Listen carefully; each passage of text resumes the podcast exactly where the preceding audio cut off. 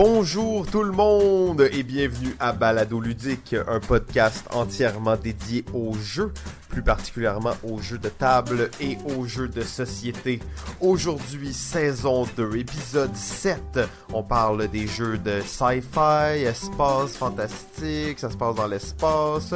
Je suis Simon et comme à l'habitude, je suis en compagnie du Jack Bauer, Kiefer Sutherland des jeux. Il joue 24 heures sur 24 chrono. Jean-François. Wow, salut Simon, ça va? Hey, salut JF, ça va bien? Ça va bien, ça va bien.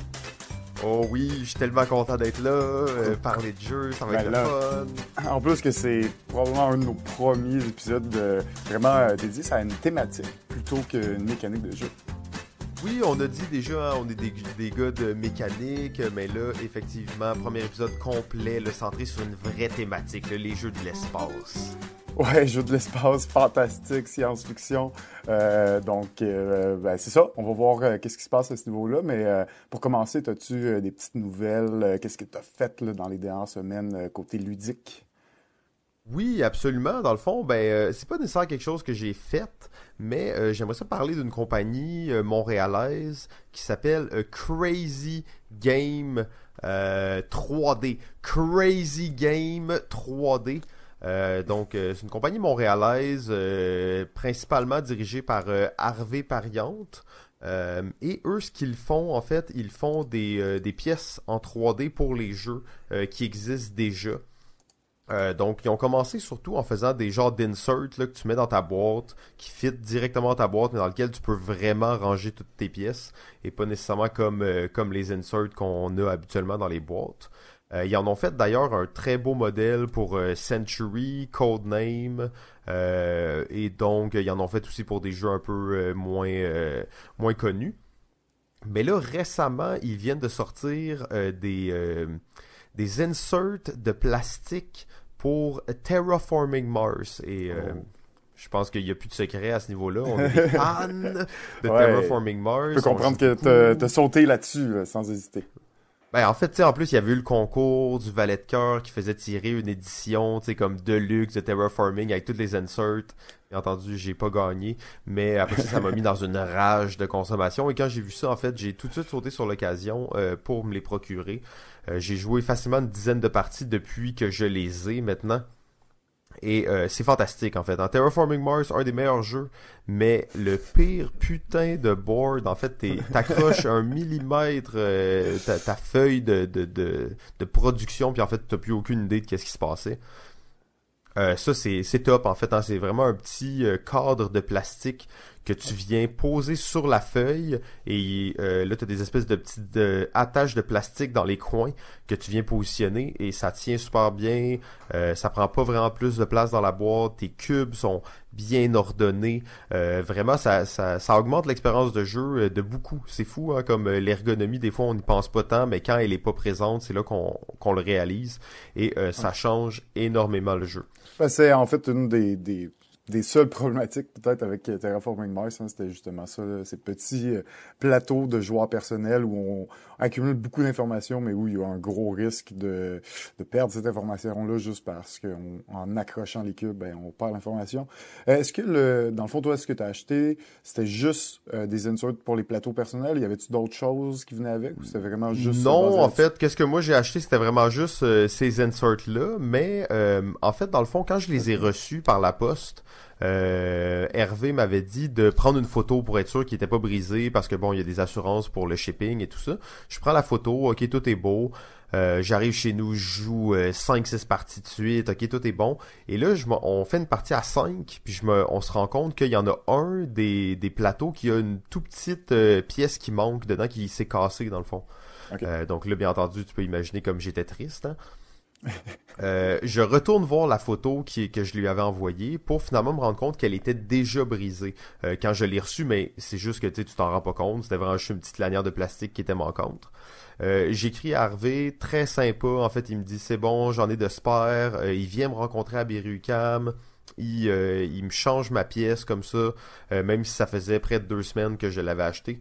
Donc euh, encore une fois, tu sais, un beau félicitations là, à Crazy Game qui fait des beaux du beau matériel, mais qui a aussi un bon mm. service après-vente. bon, je veux pas tant les vanter, là. C'est sûr qu'il me paye un peu pour que je dise ça. mais quand même, c'est assez bon. mais oui, la question pour répondre, dans le fond, moi j'avais acheté que ça, sauf que là, il m'a confirmé qu'il travaillait présentement sur un genre de d'insert pour tout le board au complet. Mais surtout, ce qui était encore plus excitant, euh, c'est qu'il travaille sur des tuiles. Tu sais, tu sais dans Terraforming, tu as les, les, forêts et les villes particulièrement là, qui vont être conçues sur le plateau. Ben là, dans le fond, il est en train de travailler sur ces pièces-là en 3D. Euh, c'est vraiment beau en fait. Là, t'as un petit arbre, t'as les petites forêts, les villes sont super bien faites. Euh, donc je sais pas si, si je vais me procurer ça. C'est un peu intense. Ça me va prendre comme une autre boîte pour traîner le jeu. Euh, mais ça reste que les pièces sont vraiment belles, puis euh, ça, ça rend ça encore plus excitant là, de voir vraiment Mars populer. Là. euh, donc, euh, ben c'est ça. Euh, c'était ça pour Crazy Game 3D. je vous encourage à aller les suivre sur Facebook, puis à regarder un peu qu'est-ce qu'ils font de temps en temps. Si vous êtes fan d'un jeu, puis que vous voulez le pimper un peu, je pense que c'est le premier endroit à regarder. En plus, c'est à Montréal. Excellent, excellent. Écoute, euh, moi, je vais vous parler de quand même une grosse nouvelle qu'on a vue aujourd'hui. Euh, quand je dis aujourd'hui, je dis euh, la journée qu'on enregistre l'émission, parce que oui, on, on pré-enregistre certains des, des, émissions. Et là, on a pas mal d'avance, là. Ouais, c'est ça, exactement. Là. Donc, c'est peut-être une nouvelle que vous avez déjà entendu parler depuis le temps, mais aujourd'hui même, on a appris que la compagnie Plan B, la compagnie d'édition québécoise Plan B, achetait la compagnie Flatprod. Alors, moi, cette compagnie-là, Flatprod, je ne connaissais pas avant aujourd'hui et en faisant un minimum de recherche, tu te rends compte que cette compagnie gère le site web TrickTrack. Et peut-être, peut-être pour ceux qui, qui connaissent pas le, site euh, TrickTrack, c'est probablement le plus gros site d'information sur le jeu de société euh, en français et euh, un des, des, top sites d'information sur le jeu là, internationalement en réalité. Euh, c'est vraiment du contenu bon très euh, français, ça vient de, de France. Euh, c'est un site qui existe depuis plus de 20 ans. Ils font du contenu, ils ont des milliers de vidéos de contenu d'information, des entrevues avec des auteurs, des explications de règles. Donc vraiment une grande diversité. Ils sont très très populaires en France, un petit peu moins peut-être au Québec et en Amérique, un petit peu moins connus, mais on pourrait dire que, que Trick Track est un peu l'équivalent de Dice Tower, si on veut, euh, mais euh, pour euh, les Européens. alors là, on a vu ça passer aujourd'hui, Flatprod, qui est une compagnie, dans le fond, qui gère du contenu d'information sur le jeu de société, qui a été acheté par un éditeur québécois, d'ailleurs. grosse nouvelle, je ne sais pas trop quoi en penser. Toi, Simon, tu avais une opinion là-dessus. Là? Qu'est-ce, que, tu vois par rapport à ça? Ben, j'allais te demander, justement, c'était quoi qu'est-ce que toi tu penses qui était le but derrière ça? Euh, là, au début, moi, je pensais peut-être Trick Track, ils vendent des jeux. Mais bon, finalement, ils en vendent pas. Donc là, déjà, c'est autre chose. Euh, moi, je vois ça comme euh, une méga machine de communication. Là. On est à une époque où c'est tellement important d'être présent sur Internet, d'avoir de la communication qui est forte. Euh, je te dis pas qu'ils vont utiliser ça de façon machiavélique puis en tourner ça en une machine de propagande. Euh, peut-être c'est toujours possible, mais d'après moi c'est plutôt que ben t'as la force d'avoir un réseau, t'as des millions d'utilisateurs. Euh, au final, ces sites-là génèrent de l'argent aussi, là, donc c'est pas juste une question de, de, de présence. Là. Il y a vraiment tous les, les, deux côtés à ça qui sont quand même intéressants selon moi pour acquérir. Ça reste que c'est non conventionnel de voir ça, mais c'est excitant. Ouais, tu trouves ça excitant. Mais écoute, euh, c'est une grande nouvelle. C'est dur d'en de, parler vraiment plus en profondeur. C'est une nouvelle qui est, qui est tout fraîche et tout récente. Euh, donc, on n'a pas encore vraiment euh, d'informations sur l'avenir de ça et qu'est-ce qu'ils veulent vraiment en faire. À mon avis, ils vont juste garder ça. C'est juste un, intérêt pour eux de, vouloir continuer à faire profiter de cette plateforme-là, euh, qui est une grande plateforme très, très euh, euh, connue et appréciée. En effet, TrickTrack génère des, profits principalement par le biais de publicité mais aussi par euh, le biais de d'inscription. Donc, des gens peuvent donner de l'argent par mois pour avoir accès à du contenu euh, d'information, soit privilégié ou soit en avance sur tous les autres. Euh, donc, il y a des façons de monétiser cette, cette entreprise-là. Et ça, ils l'ont fait très bien depuis plusieurs années parce que faut dire que TikTok, c'est plusieurs employés à temps plein qui travaillent là à faire le site. Donc, c'est vraiment du gros, euh, une grosse équipe quand même de production pour euh, de l'information de, jeux de société. C'est assez intéressant de voir. C'est moi, moi, c'est sûr que j'ai été surpris par le fait qu'il aurait pu vendre à une, autre compagnie française. Euh, je comprends pas trop. Euh, qu'est-ce que Plan B vient faire là-dedans, mais c'est un autre gros coup d'éclat pour Plan B qui est à peine à peine deux ans d'existence, a déjà fait l'achat de, de, de Eggerspiel, euh, a fait, euh, a produit déjà deux jeux, là se lance dans une gamme complètement différente, assez, euh, assez nouvelle, assez surprenante, je dirais. Euh, Genre de voir que Tu vois que c'est des gens d'expérience qui avaient un plan en créant cette compagnie-là, plan B. Hein, le, le, nom est assez bien choisi, surtout quand on sait que ça vient après quelque chose comme Philosophia. Donc c'est c'est intéressant de, de voir ça. Puis je suis vraiment excité de voir où ça va aller. Il y a beaucoup de gens qui aiment pas tant les, les grosses entreprises qui, qui s'accaparent des choses. Surtout au Québec, on a un peu cette tendance-là.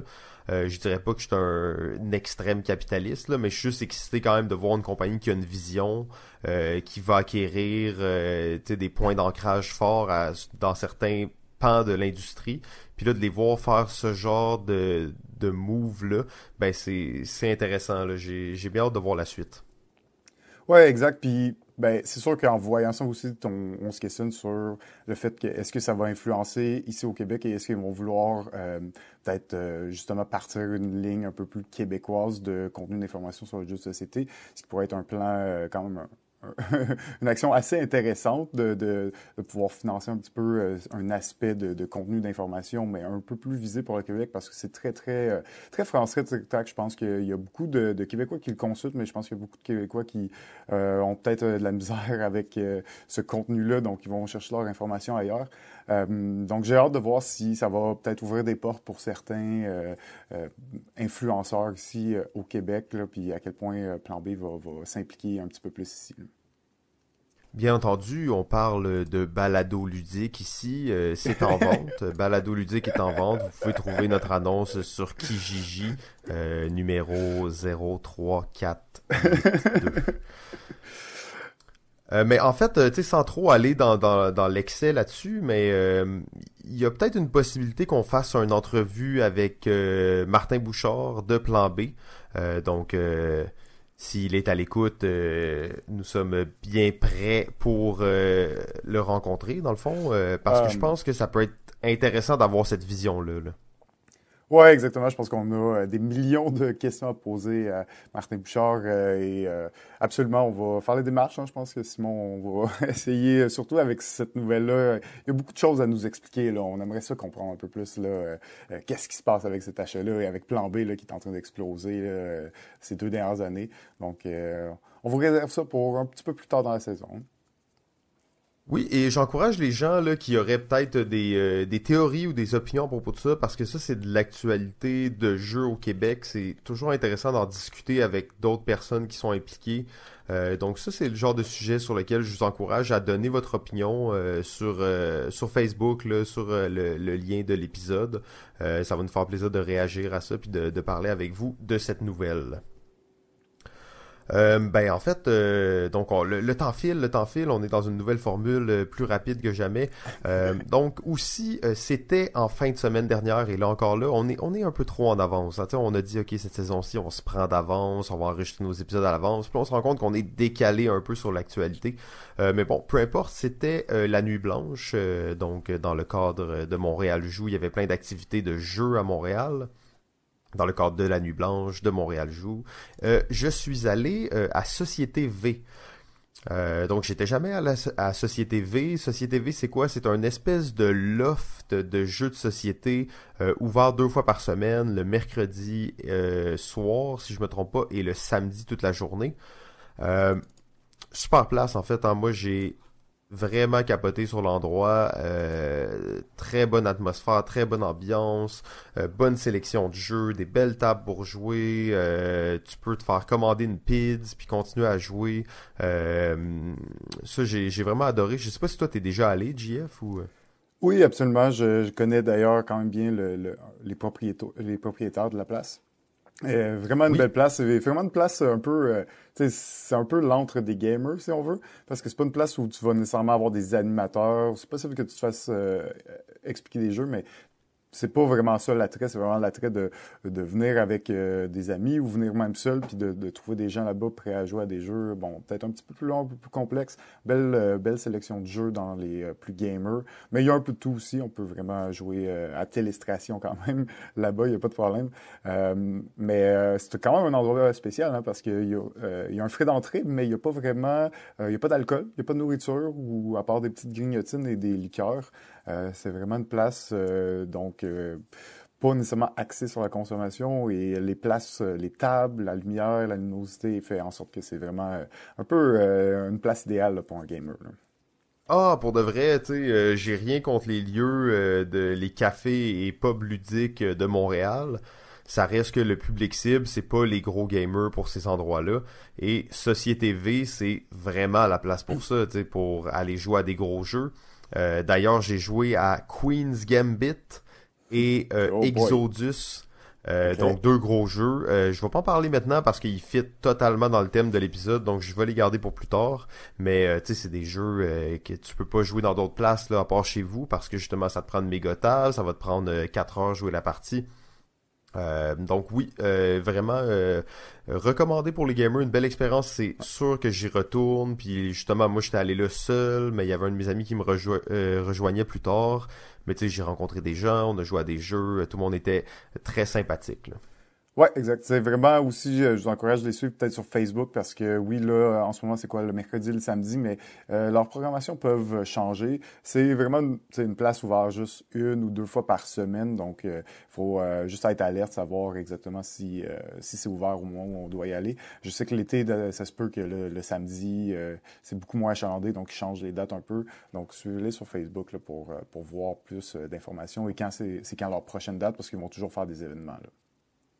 Ouais, et d'ailleurs, euh, pendant qu'on en parle, juste pour pas être trop euh, euh, des mauvais informateurs, c'est le jeudi et le samedi oh, en ce moment. Là. ben non, mais ça, moi, j'avais dit mercredi, mais en ce moment, c'est le, samedi et le jeudi. donc, bien fait de le mentionner parce que ça peut changer une fois de temps en temps. Ouais. Et je me sentirais aussi un peu mal, hein, nous, on se porte les, les euh, de faire la promotion de tous les endroits euh, également. Et euh, Société V, dans le fond, la, la, propriétaire, une des propriétaires, dans le fond, je crois qu'ils sont deux, euh, m'a mentionné que c'était aussi possible de louer l'endroit pour des espèces de soirées un peu plus privées de jeux. donc d'autres soirées que le samedi et le jeudi. Fait que ça, ça peut être intéressant aussi si vous organisez des genres de mini conventions de jeux. Tenez-nous au courant, on va venir puis on va on va jouer ouais, c'est, ouais, c'est une place. Euh, en fait, on peut les, les, suivre. Je pense que c'est le Loft Créatif. Euh, oui, donc c'est un espace là, de, peuvent louer pour différents événements, vraiment pas juste du jeu de société. Là. Il y a vraiment un peu de tout qui euh, peut se passer là-bas. Non, fait que Société V, euh, c'est une bonne place. Euh, allez-y pas trop, hein, parce que ça a encore le cachet que c'est, c'est un peu underground, c'est quand même cool d'y aller. Là, tu viens d'en parler à la masse, là, Simon, là, tout le monde, là, ça va être plein, ils vont avoir des line-up bientôt, là. La plèbe. on, va, on va le couper au montage. Ah oui, oui, ok, c'est bon. Euh, ok, parfait. Ok, ben euh, sinon, euh, toi, JF, t'as peut-être deux petites affaires à nous partager de quand même cool qui s'est passé récemment? Ben, beaucoup trop de choses pour le temps qui nous reste, mais bon, euh, pour faire vite, le concours de prototype euh, à la récréation s'est passé le dimanche 4 mars, euh, bon, en collaboration avec le Festival Montréal Joue, la récréation et Zone Proto. J'étais là pour tester quelques-uns des jeux. J'avais fait partie là, du, du comité qui avait un peu sélectionné le, le, les, les, cinq jeux en présentation cette journée-là. Donc, vraiment une belle journée. C'est fun de voir que cet événement-là attire quand même tout le temps beaucoup de monde. il y avait presque des des, files d'attente pour euh, les joueurs. Euh, les joueurs retournaient dans la salle, jouaient un autre jeu et leur retournaient euh, tester les jeux pour s'assurer qu'il y a un bon roulement puis que tout le monde puisse essayer le, plus de ces jeux-là. Donc, à la fin de la journée, malheureusement, Thomas, comme il l'avait prédit lui-même, n'a pas remporté pour une troisième année de suite. L'honneur est allé à Frank Torres pour le jeu. The Floor is Lava. donc, félicitations à Frank. vraiment un beau petit jeu, super intéressant, un peu cutthroat où on va devoir essayer de rester en vie et de pousser les autres dans la lave juste pour être le dernier survivant. ça, c'est passé le 4 mars dernier. Ouais, ben, je pense que tu as bien fait de mentionner, c'est euh, quand même un des, des bels événements récurrents de proto. Euh, malheureusement, je ne pouvais pas y aller cette année, mais euh, j'étais allé deux fois les, les années précédentes. Puis c'est un événement qui roule quand même depuis un certain temps, qui a, qui arrive à générer quand même de l'excitation par rapport à ça. Oui, euh, exact. ben, surtout à Montréal, des concours de prototypes euh, ben, aussi réguliers depuis longtemps, il n'y en, en, a pas. là. C'est probablement un des, des, doyens à ce niveau-là. C'est peut-être pas le, plus gros non plus, là, parce qu'on parle souvent du plateau d'or qui est assez majeur, euh, qui existe depuis plus de dix ans, mais lui est à Québec. Mais il reste vraiment un bel événement. Puis voir, voir l'intérêt du public qui connaissent pas nécessairement les, les, auteurs qui sont présents, là, juste le public à venir et à essayer ces jeux-là, c'est vraiment le fun de, de voir ça. Oui, absolument. Donc, euh, ben, euh, je, souhaite que ça continue parce que c'est le genre d'événement justement qu'on veut qu'il y ait plus, puis que ça favorise vraiment le développement puis la visibilité sur les auteurs euh, du Québec. Oui, exactement. Et bon, tant qu'à parler de concours de prototypes, on est presque à la fin des inscriptions pour le plateau d'or. Euh... Il reste neuf jours.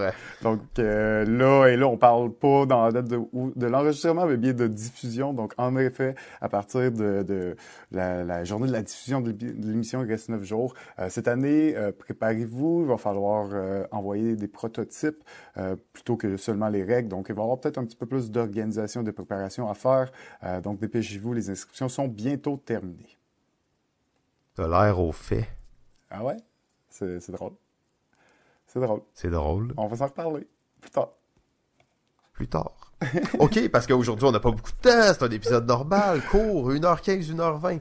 Euh, magnifique. Donc, l'inscription du plateau d'or et aussi, euh, ben, en fait, je pense que c'est le job. C'est le job.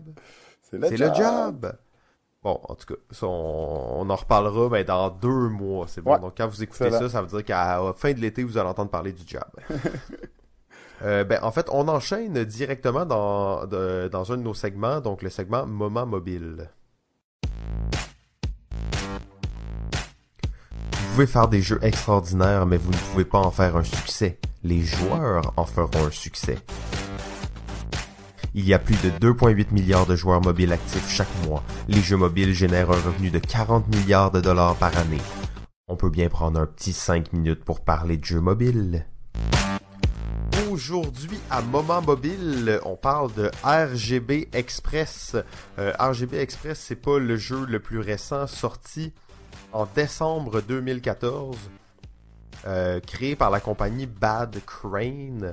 Euh, Bad Crane qui sont connus notamment pour un de leurs jeux qui s'appelle Make More. Euh, c'est un genre de clicker vraiment intense là, d'usine. Euh, donc c'est ça.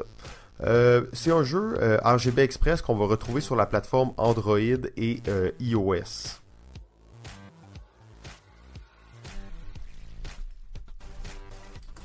RGB Express, RGB Express, euh, c'est un jeu de puzzle dans lequel on va devoir aller chercher des boîtes euh, de différentes couleurs puis les déposer euh, à la bonne place. Fait que dans le fond, c'est vraiment un genre de pick-up and delivery. T'as des petits camions. on est une entreprise de livraison de boîtes. Donc on est des petits camions. tu contrôles plusieurs petits camions. Tu vas vouloir aller chercher des boîtes de la bonne couleur et les amener sur la maison de la bonne couleur. En fait, c'est le jeu d'Amazon. non, c'est pas vrai, mais c'est dans le fond exactement le même principe. Euh, les tableaux, ça va vraiment être des parcelles de ville, fait qu'on va avoir des routes, euh, toujours bien entendu euh, bien rectilignes et tout ça. Donc des routes, des petites maisons, des boîtes. on va devoir tracer le chemin avec notre doigt pour chacun des camions. donc comment ça fonctionne? C'est un jeu qui est en deux phases. on trace le chemin et après on fait comme play là, puis si on veut, puis là les camions ils se déplacent, ils font le chemin qu'on les qu'on leur a programmé de faire et on regarde si ça a fonctionné ou non. Euh, tu sais, je dis ça là, c'est pas tant un jeu qui est euh, révolutionnaire. C'est sûr que ça date quand même d'il y a 4 ans, mais un peu moins de 4 ans. Par contre, le jeu, euh, il, est, vraiment magnifique. L'ergonomie est bien faite, les graphiques sont beaux, la musique est bonne. c'est un jeu de puzzle vraiment le fun et il y a autour de 400, 450 puzzles. Il y en a énormément. Donc, puis qui aime pas ça, livrer des, des, boîtes? En fait, je pense que tout le monde aime ça. C'est un, un, hobby vraiment prisé parmi la population mondiale. donc, ce jeu-là, je trouve qu'il est très cool pour ça. Euh, aussi, qu'est-ce qui est intéressant dans ce jeu-là, c'est que la, la, progression de la difficulté, elle est euh, très bien faite. Souvent dans les jeux de puzzle, les premiers 4-5 niveaux vont vraiment être faciles, puis là après ça tu tombes déjà directement dans des, des puzzles qui sont très difficiles, puis euh, oui ok c'est le fun de se casser la tête, mais des fois aussi c'est le fun juste de progresser. Euh, qu'est-ce qui est intéressant dans RGB Express, c'est que tu peux faire à peu près 90 à 100 puzzles euh, sans que ça devienne vraiment trop difficile. Oui, il y a des défis, il y a des tableaux qui vont être un peu plus difficiles que d'autres, mais au final, c'est juste une belle progression. Puis c'est pas une sorte des puzzles impossibles. Euh, le plaisir, moi j'ai trouvé, c'est surtout de t'en faire euh, tu sais 10 tableaux de suite. Là, ok, je vais me faire une petite run de RGB Express, 10 tableaux de suite. Puis oui, il y en a deux, trois que tu t'es cassé la tête, les autres c'était un peu plus facile. donc j'ai vraiment adoré ça. Euh, maintenant, les contres de ce jeu-là. Euh, donc, c'est sûr que euh, les jeux de puzzle, c'est vraiment dans mes jeux que j'aime beaucoup. Donc, celui-là, si je l'ai choisi, c'est parce qu'il y a vraiment peu de défauts.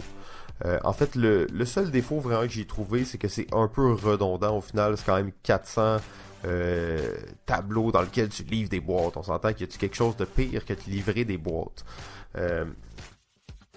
sinon, pour les pour, euh, ben c'est magnifique, euh, les graphiques sont beaux, l'ergonomie est top. Euh, c'est quand même intelligent, même si ça détruit pas le cerveau. donc c'est parfait en fait pour les amateurs de pick-up and delivery. vraiment, c'est à recommander. les amateurs de puzzle et ceux qui aiment les, les petits camions, le tout rond et tout doux. donc c'est vraiment un incontournable. Excellent, merci Simon. Euh, ça va être intéressant, en effet, thématique, hein, euh, super excitante, mais, si le jeu est bon, le jeu est bon. Hein? Ben ouais, mais tu sais, c'est ça, hein, c'est, euh, si le jeu est bon, le jeu est bon. Hein. Il y a des jeux de puzzle qui en ont même pas de thématique. ouais, c'est ça, exact, exact. Ben, excellent, ben merci, merci. On, je pense qu'on va passer vite un peu au segment peut-être historique. On va entrer au cœur du sujet, parler donc des jeux marquants de, de notre thématique. Alors aujourd'hui, on parle des jeux d'espace, de science-fiction et de fantastique. Euh, le, la thématique, ce, ce, genre de thématique existe euh, évidemment depuis longtemps. Euh, par contre, il y a quand même des jeux assez, euh, soit précurseurs ou assez marquants, qui ont fait lever la popularité, qui ont fait connaître cette thématique et qui, de nos jours, ben, voit des, des, dizaines et des dizaines de jeux sous cette thématique sortir à chaque année. on peut commencer avec quelques jeux plutôt obscurs, je vous dirais. beaucoup de jeux ont, ont influencé cette thématique mais reste pas nécessairement très connu de nos jours. On parle euh, de peut-être un des précurseurs euh, qui s'appelle A Trip to Mars, qui est un simple euh, roll and move dans lequel on va essayer de se graviter alentour de la planète pour se rendre jusqu'à Mars et tenter de ne pas se rendre jusqu'au Soleil et tomber dans le Soleil, j'imagine, pour mourir atrocement. donc 1903, ça a pris quand même quelques années avant de voir d'autres jeux sous une thématique de science-fiction. Reste une thématique peut-être un peu difficile pour les mécaniques qui existaient à l'époque. Euh, on pense euh, à beaucoup de jeux qui ont été influencés par la culture populaire. C'est un peu de là qu'a commencé ces, euh, ces premiers jeux sur la science-fiction. On parle des jeux comme Thunderbird The Game en 1966, Lost in Space en 65 ou Star Trek The Game en 67. Euh, par contre, les années 70 ont été marquées euh, de plusieurs jeux assez importants euh, qui ont pu peut-être voir le jour à des, jeux qui existent encore aujourd'hui. je parle entre autres du fameux jeu Cosmic Encounter de 1977. C'est encore un jeu qu'on peut trouver sur les tablettes de nos boutiques de jeux préférés aujourd'hui et ça reste encore des, un jeu extrêmement intéressant et amusant. Euh, on parle aussi du jeu Dune euh, de 1979 qui a été réédité sous le nom de Rex, qui s'est peut-être un petit peu distancé de sa thématique originale de, par rapport au roman Dune. mais qui est encore basé sur le même système. Rex reste une version peut-être un petit peu améliorée, peut-être un petit peu moins brisée de Dune, malgré que ça reste un peu brisé, Rex. On va se le dire. Euh, aussi, des jeux comme Marchand of Midness, euh, Full Metal Planet, euh, Space Hulk, plus dans les années 80, qui ont été des gros jeux importants et qui ont amené la thématique plus loin, mais c'est un petit peu plus dans les années 90 et 2000 où on a vu ces thématiques-là se, populariser et avoir des, vraiment des excellents jeux qui utilisaient ce, cet aspect-là. Mais des jeux de robots, il n'y en a pas beaucoup. Robo Rally reste un grand classique pour moi de 1994. C'est ça. Une course de robots, euh, un rallye de robots dans une usine désaffectée. Euh, on est loin de l'espace, mais on est quand même dans la science-fiction. Ensuite, on, ne peut pas euh, parler de jeux de science-fiction sans parler du célèbre jeu Twilight Imperium, le massif jeu de conquête intergalactique qui vient de voir sa quatrième édition sortir l'année passée, 2017 si je ne me trompe pas. Euh, ensuite, euh, donc, euh, année 2000, là, vraiment, la thématique a pris de l'ampleur. On est encore beaucoup dans une thématique basée sur la culture populaire. Beaucoup de jeux de Star Wars, évidemment, qui ont vu le jour, dont, entre autres, Star Wars de Queen Gambit en 2000, mais aussi avec des jeux comme Mission Red Planet en 2005, Race for the Galaxy 2007. Euh, StarCraft 2007, Battlestar Galactica en 2008. Euh, et euh, bon, c'est ça, c'est une thématique qui est vraiment très présente, peut-être même qu'il y a un petit peu trop de jeux pratiquement à chaque année qui sortent sur cette thématique-là. Des fois, c'est peut-être un petit peu dur de s'orienter et de savoir exactement quels sont les jeux qui nous intéressent, vu qu'il y a une large éventail de possibilités. mais ça, c'est un peu là, les jeux marquants qui ont influencé l'espace dans, euh, dans la production du jeu de société. Euh, et voilà. OK. Ouais, ben en fait, t'as as bien terminé ça en disant qu'il y avait énormément de jeux d'espace. Euh, bon, on va essayer d'en parler le plus possible dans les, les prochaines minutes. Il y en a énormément qu'on va même pas aborder je dois avouer que je suis pas tant un fan des jeux d'espace en général. Tu sais, quand on faisait la liste, puis ça, j'étais comme, ah, ok, ouais, les jeux d'espace, euh, ok, ouais. Euh, puis euh, c'est ça, c'est une thématique qui est comme assez simple, hein, on fait un jeu, ah, on fait un jeu d'espace. donc c'est assez facile d'approche. oui. mais je pense qu'on on est prêt à passer directement dans la, dans la ben discussion avec les jeux. Puis je vais commencer sans plus tarder là, parce que j'ai faut, faut que j'en parle rapidement avant que, que, je sois vraiment mal. Euh, comme j'ai dit, je vous ai dit, j'ai eu la chance ou disons le la malchance de jouer euh, à un jeu qui s'appelle Exodus. Euh, Exodus, euh, The Edge of Extinction, qui est un jeu dans le fond de, de 2012, mais qui a été tout récemment, je crois, il y a deux, un an et demi, deux ans, kickstarté comme avec une espèce d'expansion puis une version un peu améliorée du jeu. Exodus. Euh, c'est ça. Donc, euh, ça ressemble pas mal à Eclipse quand tu regardes le plateau puis les pièces. Eclipse, on, va en reparler un peu tantôt. Mais euh, ça ressemble pas mal à Eclipse quand tu regardes tout ça. Puis moi, j'étais comme, OK, ils me disent, tu veux-tu jouer à ça? Je dis, ah, oh, pas vraiment. Mais là, ils me disent, ah, ça dure pas plus que trois heures. Là, je dis, OK, c'est bon. là, je leur dis, y a-tu, c'est un jeu de confrontation? Moi, j'ai ça, les jeux de confrontation, bien entendu. Et là, les gens me disent, bah, pas vraiment. Il y, y, en a, il y en a, mais c'est pas un jeu de confrontation. OK. Vraiment, c'est purement un jeu de guerre dans l'espace. OK, ça a duré six heures. Euh, sérieusement, je, je, je, sais que je vais pas me faire d'amis en disant ça, mais euh, honte à tous ceux qui jouent à ce jeu-là. Je veux dire, ça fait pas de sens pour moi. Là. Si vous aimez vraiment les jeux de confrontation, probablement, selon moi, c'est vraiment pas le meilleur. Et euh, en fait, c'est interminable, euh, insupportable, c'est long. Il y a à peu près, euh, mettons, je sais pas, 15 étapes par tour, mais chaque étape dure en moyenne 30 secondes. Sauf que tu sais, hein, quand il y a 15 étapes dans un tour, il dure toutes 30 secondes, mais là, il faut vraiment que le groupe soit très actif et motivé pour que ça avance, sinon, entre chaque, entre chaque action, entre chaque phase de jeu, il y a des, des temps qui se passe, puis t'es comme, qu'est-ce qui se passe, je suis où, pourquoi je joue à ça, je pourrais jouer à Twister à place? euh, donc euh, c'est ça, malheureusement, je dois dire que j'ai vraiment pas euh, apprécié l'expérience. Euh, c'est mon, euh, mon premier jeu qui fait ma liste de mes pires jeux joués en 2018. Euh, habituellement, j'en ai deux ou trois là, dans cette liste-là, euh, mais Exodus euh, vient de remporter la première place temporaire pour mon pire jeu joué en 2018. Est-ce que tu penses que c'est à cause du nombre de joueurs que ça a été aussi long, que les joueurs n'étaient pas expérimentés, ou vraiment ben, en fait, problème mécaniquement? C'est un, jeu qui se joue de 2 à 6, nous on était 4. Euh, et sérieusement, je peux pas vraiment blâmer les joueurs euh, avec qui on a joué. Tout le okay. monde était euh, assez alerte, tout le monde jouait quand même à une vitesse respectable. Je pense que, c'est sûr que si on avait tous joué 10 parties, on l'aurait joué beaucoup plus vite. Mais je pense que les gens, ils étaient quand même motivés, tu sais, puis alerte, puis c'était pas juste, tu sais, c'était quand même, les joueurs étaient là. là. non, moi, c'était juste que j'ai trouvé ça vraiment plate et long, et surtout que réellement, c'est un jeu de combat. En fait, c'est la seule chose à faire. Euh, comme moi j'aime pas les jeux de combat, qui m'avait dit que c'était pas un jeu de combat. En fait, je, je suis resté dans mon coin, j'ai rien fait à part des missiles nucléaires. j'ai euh, détruit 4-5 planètes comme ça, mais ça vaut aucun point. fait que, dans le fond, c'est ça qui est arrivé. Oh, ok, euh, ouais.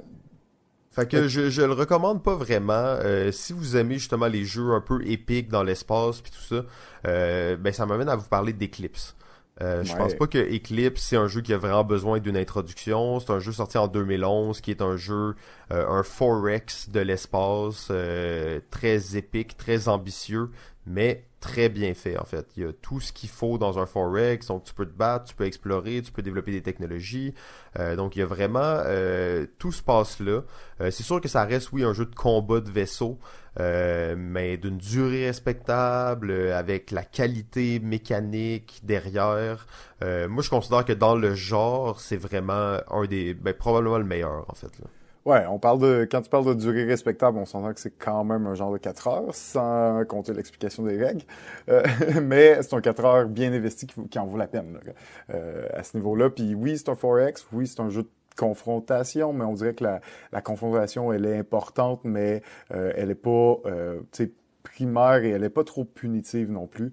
Euh, donc difficilement te, te, retrouver à te faire vraiment annihiler. Donc, vu que c'est pas nécessairement le centre du jeu, euh, énormément, euh, un énorme jeu avec énormément de possibilités.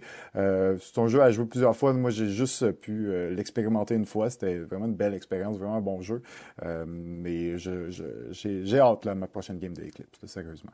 Oui, absolument. C'est vraiment pas mon genre de jeu non plus, mais euh, j'ai très hâte là, de le faire. Puis d'ailleurs, j'aimerais ça essayer une partie à 9 joueurs. Oh. Euh, il y a un mode spécial où tu peux jouer à 9, puis dans le fond, qu'est-ce qui arrive, c'est que les joueurs euh, jouent deux en même temps, leur tour. Mmh, Donc ça dure à peu près le même temps qu'à qu 4 ou 5, mais euh, mmh. deux joueurs jouent en même temps. Donc en tout cas, je serais vraiment excité de le voir, c'est sur un board qui est plus gros, donc ça doit être assez, assez épique. Là. Ouais, j'imagine.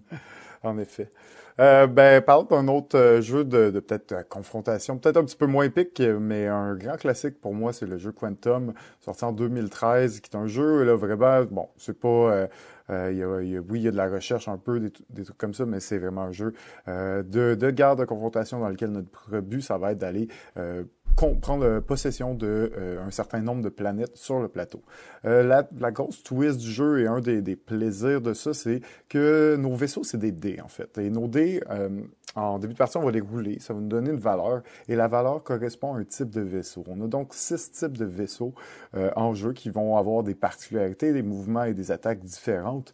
une, une autre des choses vraiment, vraiment très brillantes dans le jeu et qui fait en sorte que le jeu pourrait être vraiment plus compliqué qu'il ne l'est à cause de cette mécanique-là. C'est cette mécanique de dé où, euh, déjà à la base, en plus d'avoir un, pouvoir spécial, oui, bon, chaque numéro a un pouvoir spécial, mais en, réalité, le dé, la valeur du dé va déterminer la force d'attaque et la vitesse de déplacement.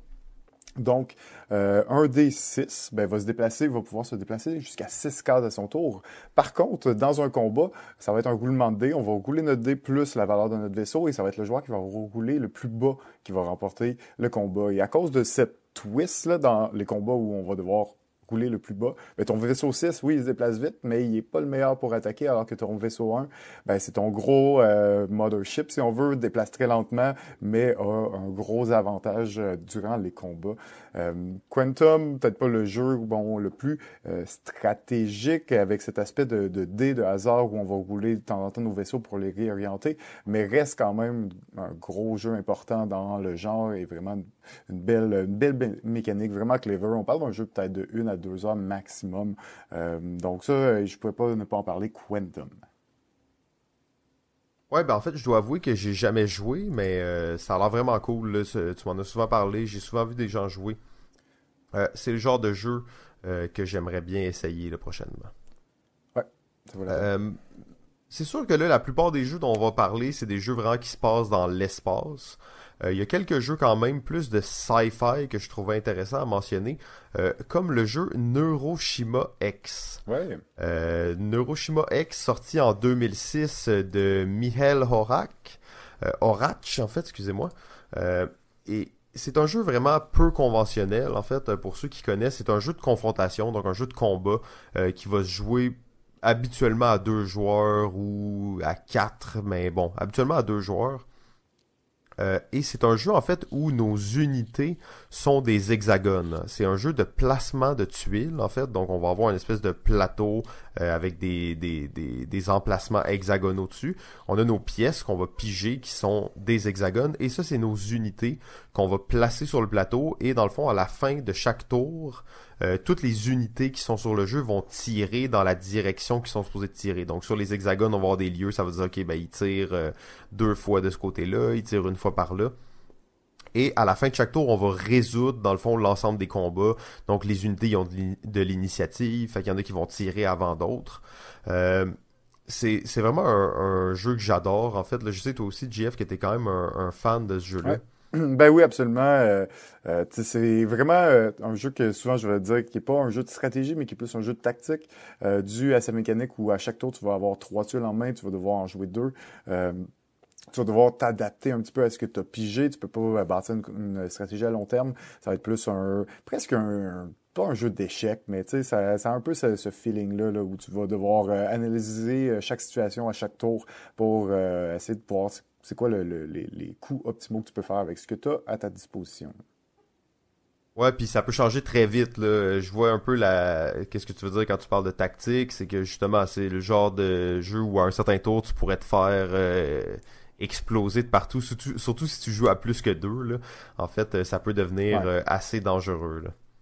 Mais tu sais, il y a plein de races différentes. Toutes les races ont leur unité particulière. Euh, donc c'est super intéressant. Puis comme tu l'as dit, ça fait un peu aussi stratégie abstrait, mais avec une thématique qui est vraiment forte. Puis qui tu sens que c'est pas euh, c'est pas collé par-dessus le jeu. Là, le jeu il est inspiré de la thématique, puis ça, ça transparaît bien. Euh, Neuroshima X, c'est un, jeu, très très cool. Et un jeu plein de testostérone aussi. Hein. Ah ouais, des gros gars avec des filles. ouais, ça c'est clair. Alright, euh, alors euh, ben écoute, moi c'est c'est pas des jeux nécessairement que j'ai joué beaucoup, mais on peut pas ne pas parler des jeux de Star Wars. Il y en a une euh, panoplie. on parle de Star Wars Queen Gambit, Star Wars Armada, X-wing Miniature et Imperial Assault.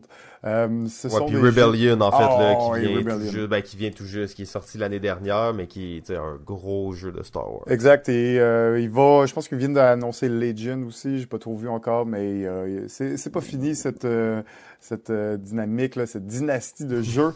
Euh, malheureusement, j'ai pas eu la chance d'en essayer beaucoup. J'ai pu essayer euh, Imperial Assault, euh, qui est un jeu de miniature dans lequel euh, il va y avoir ben, un joueur qui va être les ben, plusieurs joueurs qui vont être les rebelles et un joueur qui va incarner Dark Vader et son côté le Dark Side.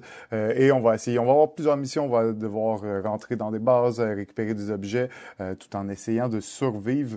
C'est aussi un jeu de campagne dans le sens que tu vas pouvoir faire une campagne et évoluer durant les différents scénarios euh, pour arriver, euh, pour construire une genre d'histoire liée à ça. Donc, super intéressant. Euh, après ça, X-Wing Miniature, ben, c'est un jeu de miniature, encore une fois, mais vraiment basé sur des jeux, ce genre de jeu-là existait beaucoup dans les années 80. Ça va être un jeu, un jeu où on va avoir des, des vaisseaux placés sur des petits socles qui vont nous permettre de les placer et d'avoir l'impression qu'ils volent. Et on va avoir des, des, des outils, des genres de règles qui vont nous permettre de les placer devant nos vaisseaux et de voir comment ils vont se déplacer. Ce qui est intéressant avec ce, genre de jeu, c'est qu'il n'y a pas vraiment de plateau. C'est un peu, tu vas jouer avec la table, tu vas déterminer les, les lignes, bon, mettons, les limites de l'espace et tu vas pouvoir il n'y aura rien sur la table. Sur le plateau, il n'y a pas de plateau, tu vas juste te déplacer dans un espace prédéterminé. Euh, super intéressant. Ensuite, Star Wars Rebellion, c'est sérieusement probablement le jeu numéro un sur la liste de je dois le jouer. Euh, inspiré de un peu Twilight Struggle, Card, euh, card Game, dans lequel on, euh, ben, à deux joueurs, on parle d'un jeu assez massif de, de 3, 4, 5 heures et plus. Euh, et Armada, honnêtement, pas beaucoup d'informations sur Armada. Euh, je sais pas si Armada, si je peux peut-être euh, ouais, ça, euh, remplir un peu, c'est une version board game de X-Wing miniature. Ok. Que, tu sais, c'est des vaisseaux, peut-être, si je me trompe pas, un peu plus petits. et dans le fond, c'est ça. C'est une version vraiment simplifiée du miniature. Donc, t'achètes ça. c'est T'as pas besoin d'acheter toutes tes figurines. L'autre, t'as pas besoin d'avoir les siennes non plus. Euh, c'est donc une version un peu plus simple. Est-ce qu'on parle d'une version avec un plateau, c'est ça, que tu me dis? Je pourrais même pas te dire, en fait, je dois t'avouer que je ne suis vraiment pas certain. Euh, je crois que oui. Euh, je crois que les vaisseaux sont tous beaucoup plus petits aussi que les autres. mais c'est vraiment un jeu de combat de vaisseaux. Excellent. Euh, T'as parlé de, de, Rebellion en fait, euh, puis moi j'étais un peu dans la même situation que toi, donc je me sens un peu mal. Tu sais, on parle de jeux d'espace puis de de, de, de sci-fi, puis on n'a aucunement joué au jeu de Star Wars. Euh, en fait, je suis pas mal sûr que Rebellion serait dans mon top 5 si j'y avais joué. Euh, moi aussi. ça, ça a l'air vraiment bon. En fait, j'ai vu beaucoup de gens y jouer. Euh, j'ai, ça, ça a l'air vraiment, vraiment bon. En fait, là, je comprends juste pas pourquoi j'y ai pas encore joué. Il y a juste tellement de jeux. Mais euh, en tout cas, j'ai vrai, j'ai vraiment hâte de l'essayer. Ah, je, suis d'accord avec toi. Moi aussi, là, je faisais le top 5 puis comme, je le mets quand même? Parce que je sais qu'il va être là de toute façon au moment où je vais y jouer. Mais bon, on, va attendre un peu. Ben, euh, juste pour compléter sur euh, Star Wars, dans le fond, moi j'ai joué à Looping Chewie. Oh boy. Euh, Looping Chewie, dans le fond, qui est la version 3 joueurs de Looping Louis. Euh, dans laquelle, au lieu de faire tomber des œufs, on va faire tomber des petits euh, TIE Fighters, puis c'est Chewbacca dans le Faucon Millennium qui se promène autour de la table. Euh, pour ceux qui connaissent pas le Looping Louis, ça doit vraiment ressembler à un genre de délire, qu'est-ce que je dis là, mais faites juste aller regarder ça, puis vous allez comprendre un tout petit jeu de dextérité, mais je trouve que c'est moins bon à 3, à 3 qu'à 4, je sais pas pourquoi, ah, ça marche moins bien. C'est une déception de voir que la réédition de Looping Louis, un jeu très difficile à, trouver et à obtenir sur le marché, euh, il faisait avec une version à trois joueurs. J'aurais pris une version à six joueurs plutôt que, oui, ben oui, qu'à réduire le nombre. J'aurais augmenté le nombre pour, pour réduire. Ça fait pas de sens. En plus, quatre joueurs, Pour un jeu de party, tu sais, puis tout. Trois joueurs, c'est vraiment pas beaucoup. Là. Faut que tu sois motivé pour jouer à Looping Louis à trois. Là. Ouais, exact. Espérer de pas avoir de Looping Louis sous la main. Euh, ben, de, de mon côté, j'irais peut-être avec euh, un, un cyberpunk. Euh, il y en a pas beaucoup de jeux cyberpunk. et bon, c'est très sci-fi. C'est le jeu Android Netrunner. dans le fond, Android Netrunner, c'est probablement un, un, jeu qui est une réimplémentation du jeu Netrunner sorti en 1995 designé par Richard Garfield, euh, donc le même gars qui a designé Magic et King of Tokyo et Robo Rally, donc euh, quand même quelqu'un avec euh, beaucoup de talent. Netrunner, ça a été repris par Fantasy Flight et c'est devenu pendant plusieurs années le plus gros living card game de Fantasy Flight. même quand il essaye de plus s'occuper de la communauté, il y a encore des gens qui vont dans les tournois, il y a encore des joueurs qui sont compétitifs parce que c'est réellement un des meilleurs jeux de cartes. Euh, il y en a plein qui sortent chaque année. Fantasy Flight est très fort, ils en font beaucoup. Euh, mais Netrunner, selon moi, est, largement au-dessus de tous ces jeux-là. Euh, c'est un jeu de cartes très intelligent, mais en plus, il y a la particularité que les deux joueurs, dans le fond, vont jouer des rôles complètement différents, vont jouer des decks qui sont même pas la même ils ont même pas les mêmes objectifs. Euh, donc quand tu te pointes dans un tournoi de Netrunner, ben arrives avec deux decks, ton deck de corporation et ton deck de runner. Euh, dans l'univers, justement, c'est des hackers qui se battent contre des corporations, les cartes sont magnifiques, le design est beau, les mécaniques sont intelligentes, il y a vraiment plusieurs façons de jouer à ce jeu-là, plusieurs méthodes différentes. Euh, vraiment un des très très bons jeux de cartes et c'est un jeu cyberpunk, donc le cyberpunk c'est le summum sci-fi fantastique. Ouais, exact. C'est un jeu quand même assez marquant qui continue à bien rouler. Euh, d'ailleurs, quand t'en parlais, j'étais comme, ben, on a complètement oublié de parler d'un autre jeu de Star Wars, qui est Star Wars Destiny, qui se voulait un petit peu euh, prendre, vouloir prendre cette position-là, jeu de cartes euh, Card Game. tout ça ne semble peut-être pas avoir pris la, place qu'on lui espérait, et je pense que The Turner est encore un petit peu plus populaire malgré tout. Euh, ouais, Destiny, malheureusement, j'étais un des premiers à trasher ça parce que je trouvais ça euh, vraiment aberrant comme, euh, comme idée. Et en fait, ben là, le temps a juste prouvé les choses. Il y a encore des joueurs, hein, puis il y a eu des gros tournois de Destiny. Il y, a, beaucoup de joueurs qui jouent, mais on dirait le fait que les dés soient là, ça tu déjà piger des cartes, c'est un hasard, mais là, tu rajoutes des dés là-dedans. je trouve que c'est beaucoup de couches de hasard pour un jeu qui se veut euh, compétitif dans lequel on va investir dans des decks. Euh, donc ça me semble peut-être euh, un petit peu compliqué à ce niveau-là. Là. Alors, dans un tout autre ordre d'idée, euh, j'avais parlé du jeu Battlestar Galactica, euh, sorti en 2008, qui est un gros jeu euh, d'ambiance, de traître dans l'espace, qui est évidemment inspiré de la série culte Battlestar Galactica et principalement de la première saison, dans laquelle il y a des Silence parmi nous et on va essayer de découvrir qui sont les, les traîtres et qui essayent de nous mener à notre perte. donc, Battlestar Galactica en gros, c'est euh, ben, un gros, euh, plusieurs vaisseaux euh, qui se, se, déplacent dans l'espace dans le but de retrouver une nouvelle terre-mère pour les habitants. Et nous, on incarne les membres de l'équipage, des membres haut gradés. On va voir ben, un personnage, un backstory un peu et on va recevoir une carte d'identité qui va nous dire si on est un silence ou pas. Euh, grosse twist aussi dans ce jeu-là, c'est qu'en milieu de partie, euh, notre identité pourrait changer. On pourrait se retrouver à devenir un silence. On on peut pas euh, devenir un humain normal si on est déjà un silence, mais en, milieu de partie, ça se peut que tu as joué toute la, la moitié de la partie comme un, humain, un bon, et tout d'un coup, tu te ramasses euh, à être un silence. vraiment un jeu super intéressant. Bon, on parle d'un gros jeu thématique assez long. Euh, de longue haleine, euh, mais qui vaut vraiment le détour. Surtout, tu pas besoin d'être un fin connaisseur de la série. Euh, je vous recommande quand même d'écouter peut-être quelques épisodes de la première saison. Ça va vraiment aider pour la thématique parce que la thématique, elle est extrêmement présente. Juste les personnages présents dans le jeu, ils, leurs pouvoirs, ils sont totalement bien calqués de la série. Donc c'est super, euh, un super jeu, belle thématique. Euh, c'est un jeu que j'aimerais jouer plus souvent, euh, mais bon, c'est ça. Hein, ça prend beaucoup d'investissement, beaucoup d'amis pour jouer à ça quand même. Mais un gros classique indémodable, Battlestar Galactica. Ben peut-être pour ceux qui ont moins d'amis et qui ont un peu moins de temps, euh, je peux euh, vous recommander le jeu Dark Moon.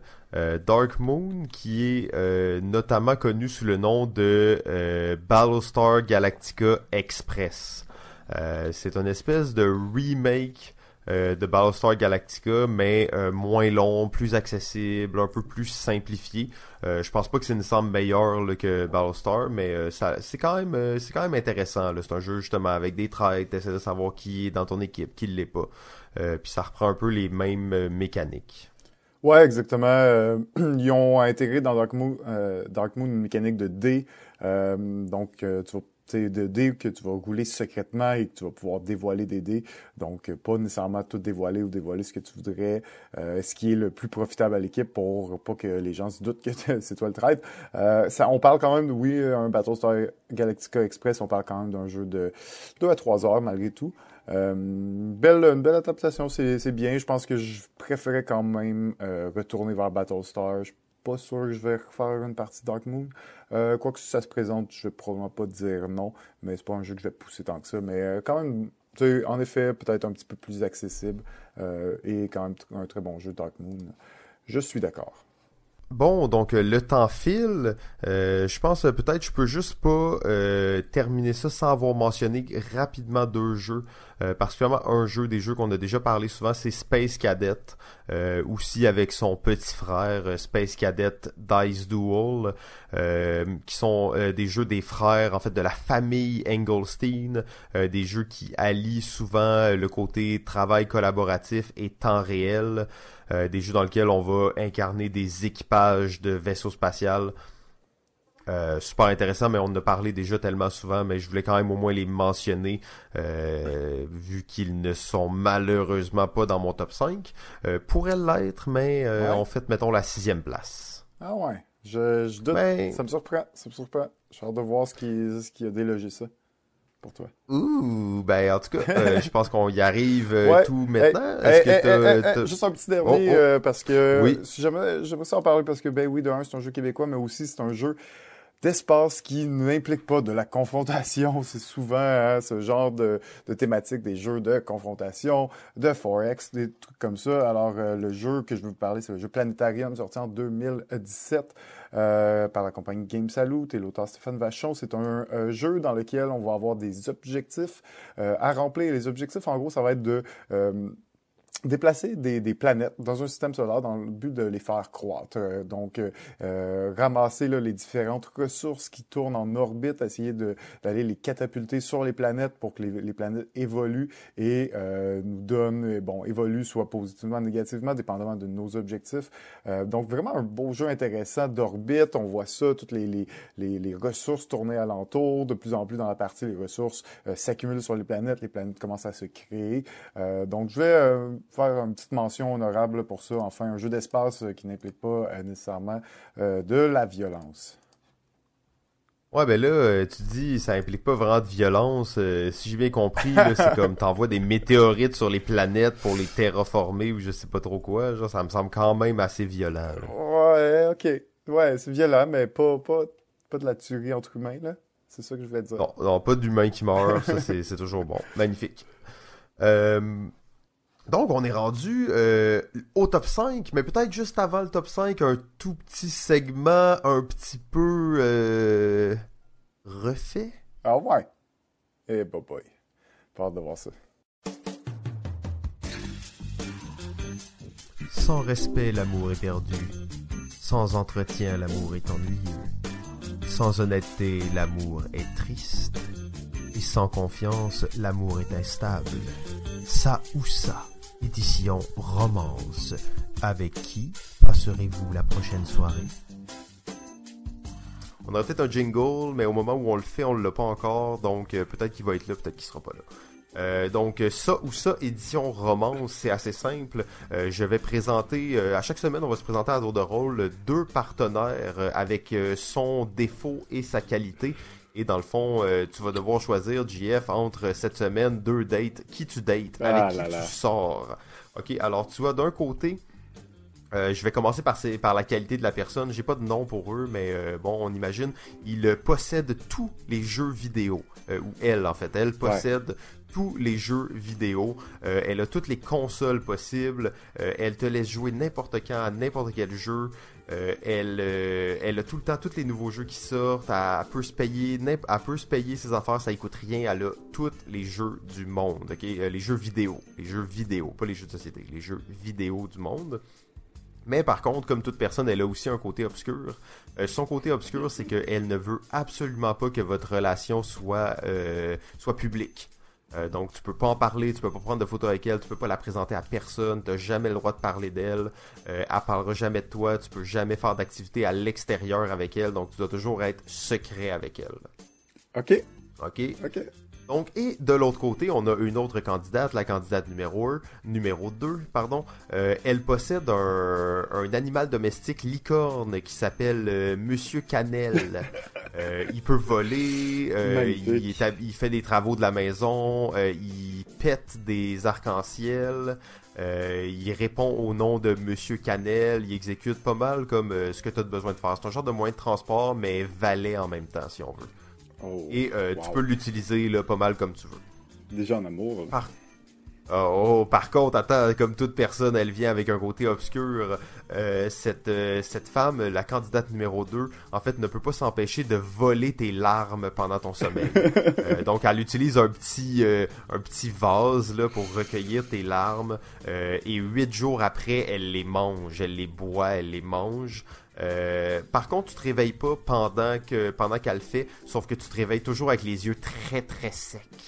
Ok, ça me fait, elle me vole pas mes rêves là, elle me vole juste mes larmes. Oui, juste tes larmes, rien de plus, mais elle les mange. Ok, est-ce que je vois quand elle les mange ou? Euh, quand, quand elle les mange, ça se peut que tu le vois, ouais. Puis tu t'aimes pas ça, là, j'imagine. Ok. C'est correct si je dis que j'aime pas trop ça?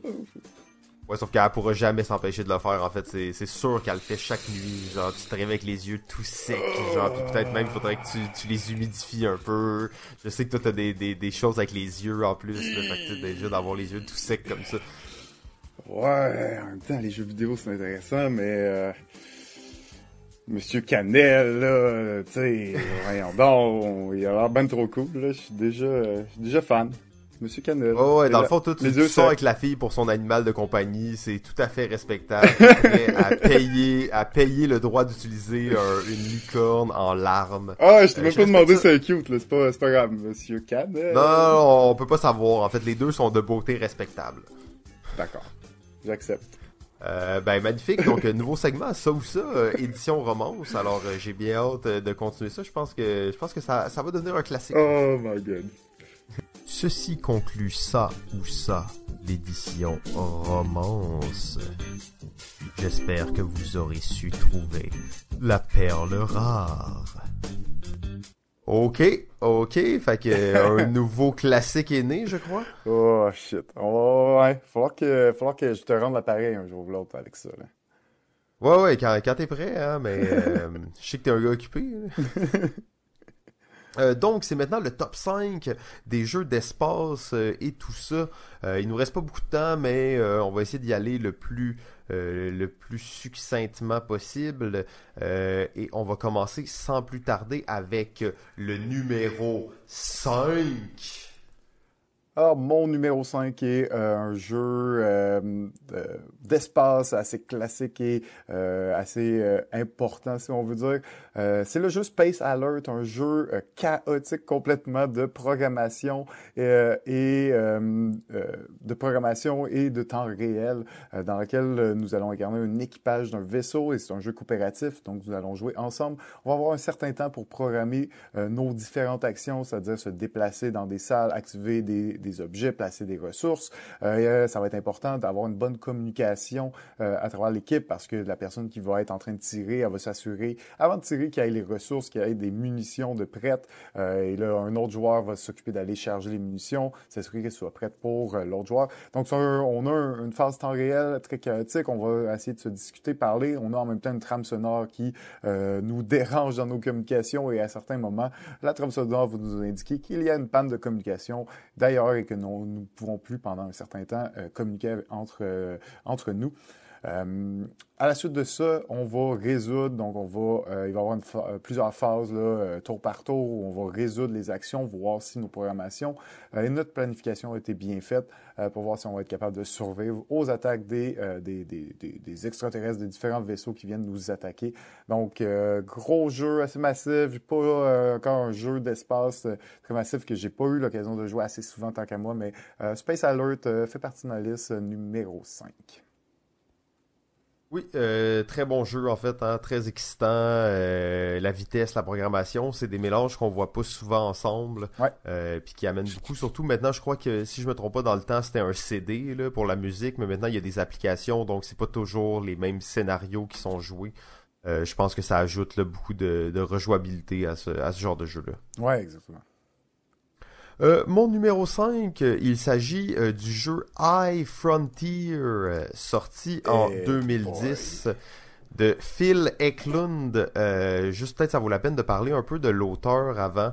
ce gars-là, dans le fond, c'est un, un game designer, mais c'est aussi un ingénieur en aérospatial et c'est aussi un rocket scientist et il travaille dans un pet shop, euh, si je me trompe pas. Euh, c'est aussi le, le, le, créateur de la compagnie Sierra Madre Game. qui fait bien entendu High Frontier.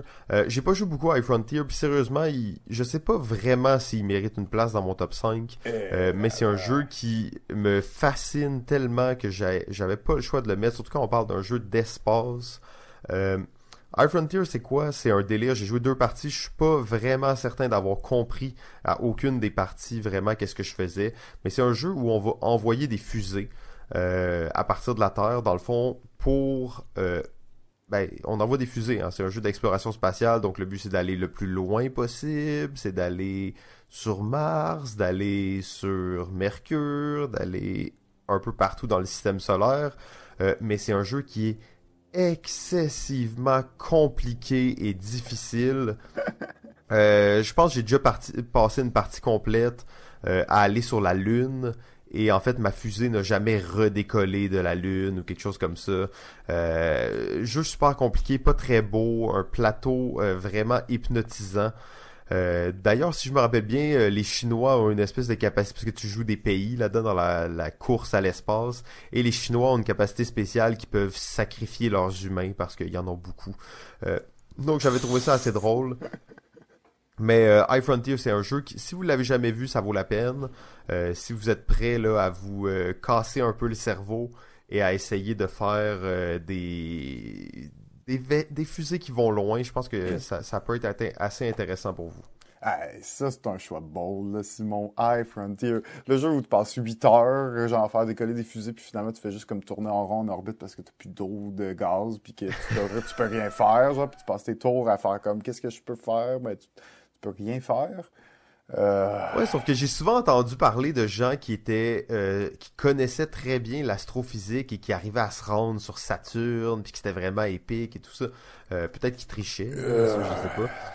Mais euh, je serais vraiment. Ce, jeu-là, si je me rappelle bien, comme il y a deux joueurs qui vont pouvoir jouer parce que genre je pense qu'il faut que tu ailles. Il y a un joueur qu'il faut qu'il aille sur la Lune, l'autre sur Mars. Ces deux joueurs-là qui réussissent ça vont pouvoir jouer. Toutes les autres, ils pourront pas y aller et ils pourront pas jouer de la game. Ils vont rien foutre. Euh, c'est un espèce de jeu fucké. C'est quand même vraiment intéressant. J'ai quand même aussi fait deux parties. Euh, et bon, c'est des parties. Euh, bon, faut dire que ça fait quand même plusieurs années. Là, on parle de, de il y a 5, 6 ans.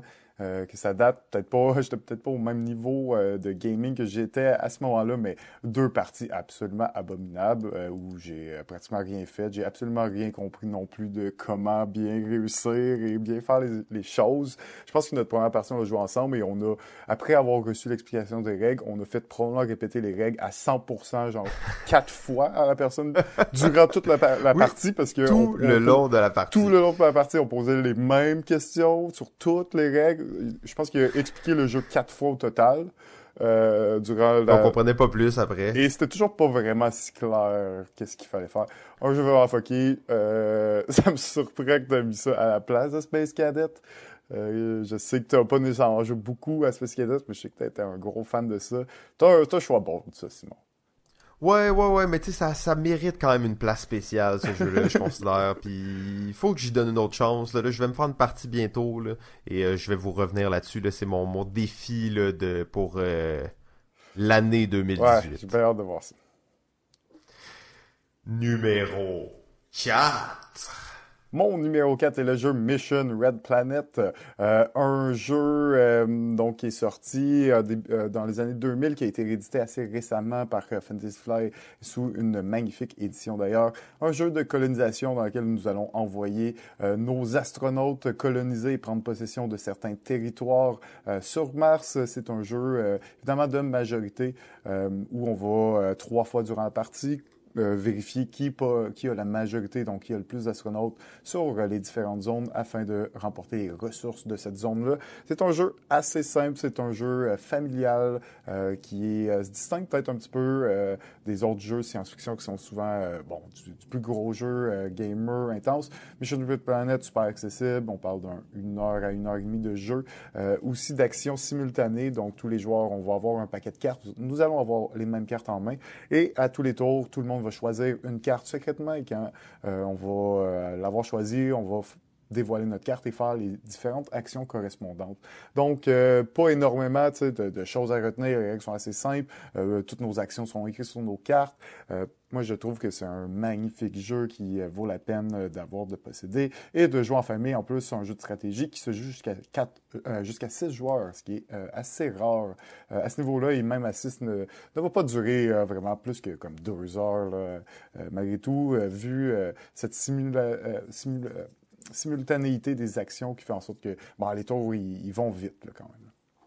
Oui, absolument. Euh, bon, jeu, j'ai joué une fois, puis c'était avec toi, mais euh, j'avais bien apprécié l'expérience. Euh, mon numéro 4, il s'agit du jeu, et on en a parlé un petit peu en introduction, Star Wars The Queen's Gambit. Oh, j'ai juste joué une partie, je l'ai joué il y a quelques jours, donc c'est peut-être pour ça que je suis aussi excité. C'est un jeu qui a été fait en 2000 par la compagnie Avalon Hill, mais surtout, on peut dire par la compagnie Hasbro, euh, qui possédait Avalon Hill à ce moment-là. Euh, et étonnant, la personne qui a designé ce jeu-là en 2000, c'est Rob Davio. Euh, pour ceux qui connaissent pas Rob Davio, en fait, c'est le gars derrière les Legacy Games. Donc Risk Legacy, Pandemic Legacy, suivi de Seafall. Et c'est aussi l'auteur de Mountain of Madness, qui est pas un Legacy, mais qui est un jeu assez funky aussi. Euh, en fait, je peux pas croire que le jeu Queen's Gambit existe. Euh, c'est un jeu qui est irréel. Euh, sorti dans les années 2000, c'était un jeu qui était vendu dans les Walmart. c'est un jeu qui se passe Star Wars épisode 1. épisode 1, moi ça a toujours été un de mes épisodes favoris, mais je pense que c'est pas tout le monde qui va, qui va partager cet avis-là. Euh, ça se passe à la fin de l'épisode 1. À la fin de l'épisode 1, on se rappellera, il y a plusieurs choses qui se passent en même temps.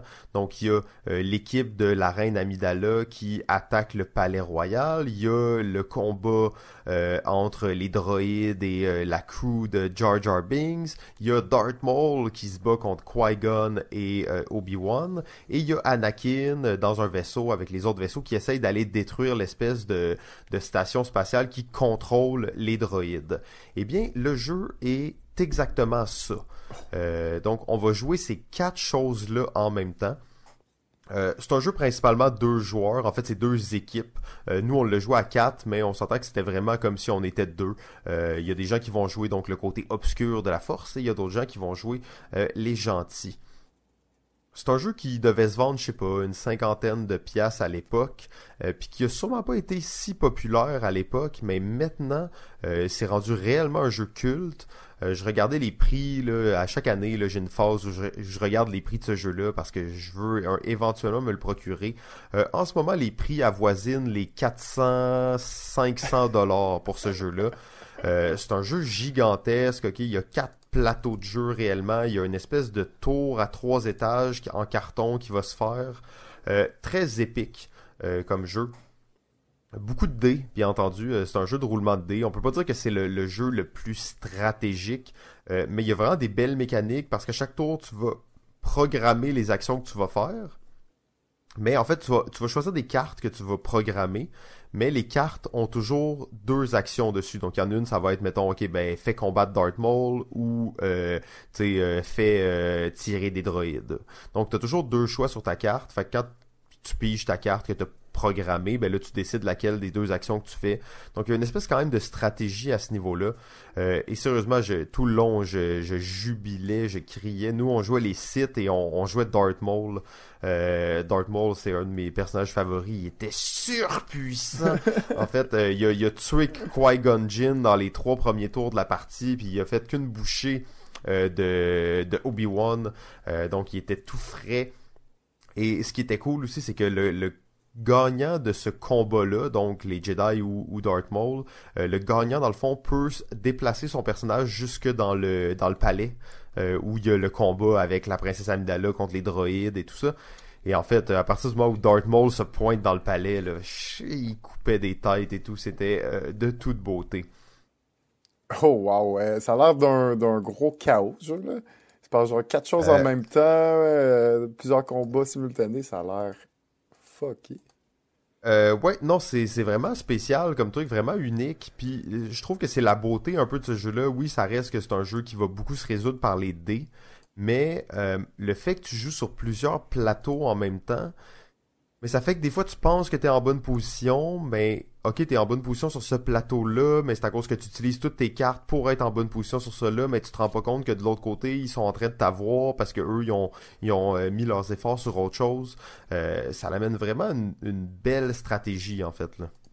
Là, un jeu de l'an 2000 de Rob Davio, d'Asbro, tout ça, là, ça doit être un gros Ameritrash euh, roulement de dés chaotique et hasardeux, non? Il doit avoir ben, ben, ben, ben du hasard dans tout ça, là, non? Ben, tu sais, le hasard, hein, c'est quelque chose de vraiment spécial parce que tu roules un dé une fois, puis le hasard est très grand. Euh, tu roules 20 dés 200 fois, puis là, ben, ça s'équilibre pas mal de chaque côté, Oh sais. Euh, donc oui, oui, il y a beaucoup de dés, euh, je le cacherai pas, là, la plupart des actions se résoudent avec des dés. Euh, mais au-delà de ça, la thématique est tellement bien représentée, ça rend le jeu là, excessivement excitant. Bon, ben, excellent. Merci. Enfin, on, on a une bonne description d'un jeu de Star Wars. Au moins, ça fait... oui, exact. On peut peut-être reparler de Looping Chewie un petit peu, peut-être. Non, non. Ok, c'est bon. Numéro 3. Alors, mon numéro 3 est un autre jeu assez chaotique, mais vraiment d'un tout ordre d'idées, et c'est le jeu Galaxy Trucker.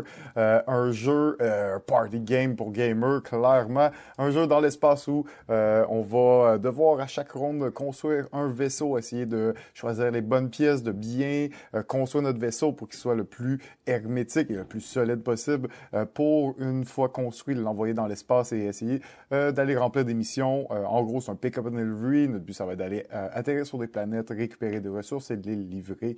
Euh, gros jeu, là, comme je dis, la première phase, euh, il y a plein de tuiles face cachées au centre de la table. Et à go, tous les joueurs, on va pouvoir aller choisir, prendre une tuile, une par une, la regarder et prendre le choix. Est-ce qu'on la met dans notre vaisseau, à quel endroit, ou si on la remet face visible dans le lot. Donc, c'est un jeu où on veut quand même être assez vite parce que tu veux voir, aller voir chercher certaines pièces. Il y a des pièces peut-être un petit peu plus puissantes que d'autres. Tu es à la recherche de ces pièces-là. Euh, et ça te prend énormément de choses là, pour que ton vaisseau soit euh, euh, en bonne forme et puisse résister là, aux épreuves de l'espace. Euh, il te faut assez de canons, il te faut assez euh, de, de puissance de moteur, il te faut assez de réserves pour entasser tes ressources, il faut assez d'astronautes, euh, il te faut des, des boucliers. Il faut beaucoup de chance. Non, non, non, non, non. Un jeu de party game, hein. comme j'ai dit, ça reste un jeu un peu chaotique. Une fois que notre vaisseau est, construit, on va euh, retourner des cartes, ça va être les épreuves qui vont se, retrouver euh, contre nous. Euh, tous les joueurs ont fait ça dans le fond et on affronte les mêmes épreuves dans le but de revenir avec le vaisseau le plus plein de marchandises. Il va y avoir trois phases au jeu. Première phase, petit vaisseau. Deuxième phase, moyen vaisseau. Et troisième phase, un plus gros vaisseau. Et le, bon, le joueur avec plus d'argent à la fin qui va l'emporter. Un jeu en effet très chaotique, ça prend un peu de chance. Euh, et, euh, mais je pense que c'est un jeu quand même que plus tu es à l'aise avec la mécanique, plus tu comprends bien les, les, les, les, pièces et comment les assembler, euh, la chance est quand même diminuée. Mais bon, on va pas se le cacher. Un jeu, c'est un party game. Euh, mais pour les gens qui aiment bon les jeux euh, d'espace, de chaos et euh, de gestion de ressources, c'est un incontournable pour moi, Galaxy Trucker. Juste être sûr, là, quand tu dis party game, là, on s'entend que c'est pas le genre de jeu que tu sors à Noël là, pour jouer avec tes parents. Là. Ben, pas dans ce genre-là. là. Quand on parle d'un party game pour gamer, Ah. on sait, on sait c'est quoi. Là. On en a déjà parlé, Simon. Là. Non, juste Mais- être sûr, pas que quelqu'un aille s'acheter ça, puis il amène ça à Noël pour jouer avec ses cousins puis ses cousines, puis finalement ça y prend trois heures à l'expliquer puis personne n'a rien compris. Euh, c'est quand même un jeu qui est qui peut être à un certain point compliqué. C'est un, c'est un jeu que j'aime bien aussi. Euh, j'aime surtout l'aspect de construction de vaisseau que- qui est phénoménal. On s'en rappellera d'ailleurs dans un épisode de la saison 1. Euh, il était dans mon top des jeux en temps réel, mais euh, Bon, vous, tu connais un peu mon avis là-dessus. Euh, je considère que la deuxième phase du jeu dans laquelle ton vaisseau affronte l'espace euh, est peut-être un peu trop hasardeuse, mais euh, très bon choix pour un jeu de l'espace. Ah, c'est pas un jeu gentil. Hein. Il peut être très punitif. Euh, Ah, comme, c'est un euh, jeu de. Oups. Ah, c'est un jeu qui peut être très punitif et tu, tu en as subi les foudres et je pense je sais que c'est pour ça que tu as une petite aversion un peu pour le jeu, mais euh, au moins tu, tu es capable de reconnaître qu'il y a quand même quelque chose là-dedans. là. Euh, ben non, c'est ça. La, la mécanique dans laquelle tu bâtis ton vaisseau, selon moi, elle est absolument phénoménale. En fait, ça pourrait être pratiquement ça le jeu, là, dans le sens que tu construis un vaisseau, tu veux qu'il soit beau, puis c'est c'est ça le jeu. Ça serait suffisant pour moi. Euh, mais euh, c'est ça. Après ça, c'est sûr que quand là, tu pognes une espèce, c'est quoi qui est arrivé, une genre de bombe nucléaire sur mon vaisseau, je sais pas trop quoi, quelque chose que je pouvais rien faire. Mon vaisseau était parfait. Pourquoi il a été détruit? Pourquoi? Ah ouais, des plaies ouvertes hein, qui sont toujours pas refermées avec ce jeu. Mais... Ah oui, ça doit faire au moins 5 ans hein, quand je pense à ça. Ça doit faire au moins 5 ans que, que c'est arrivé cette histoire-là. C'est notre, euh, notre première partie, puis je pense que je pense pas que tu as rejoué depuis ce temps-là. Ouais, j'ai joué une fois avec la, la big box, là, tu sais, avec toutes les extensions puis toutes les pièces. Et là, ça, on était, on était, on était loin d'un party game. Là. Je me sentais plus comme si je faisais un genre de casse-tête de 2000 morceaux. Mais euh, c'était quand même, c'était quand même cool. Euh, mon numéro 3, c'est un, un, tout petit jeu, en fait. Euh, c'est le, le deck building game Star Realms. Euh, encore une fois, un jeu dont on a parlé vraiment souvent. Euh, c'est un jeu principalement à deux joueurs euh, dans lequel on va... c'est un deck building, hein, donc on va bâtir notre flotte de vaisseaux pour en fait attaquer l'autre joueur. Donc on a le, le, principe que chaque joueur va avoir des points de vie et nos vaisseaux vont faire des dégâts sur l'autre joueur dans le but d'amener ces points de vie-là à zéro.